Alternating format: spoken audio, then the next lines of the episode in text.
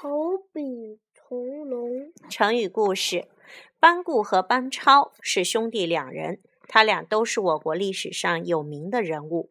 班固是东汉的历史学家，他用了二十年时间编成了《汉书》，而他的弟弟班超却是一员武将，镇守西域三十一年，多次平定匈奴贵族的叛乱。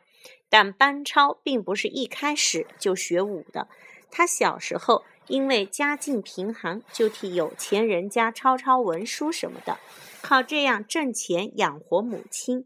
有一天，班超正抄着文书，忽然叹气道：“男子汉大丈夫，应当为国家在沙场上建功立业，怎么？”可以长久在笔墨砚台中讨生活呢？于是他把笔扔到一边，断然放弃了抄写工作，奔赴前线，建立了无数战功。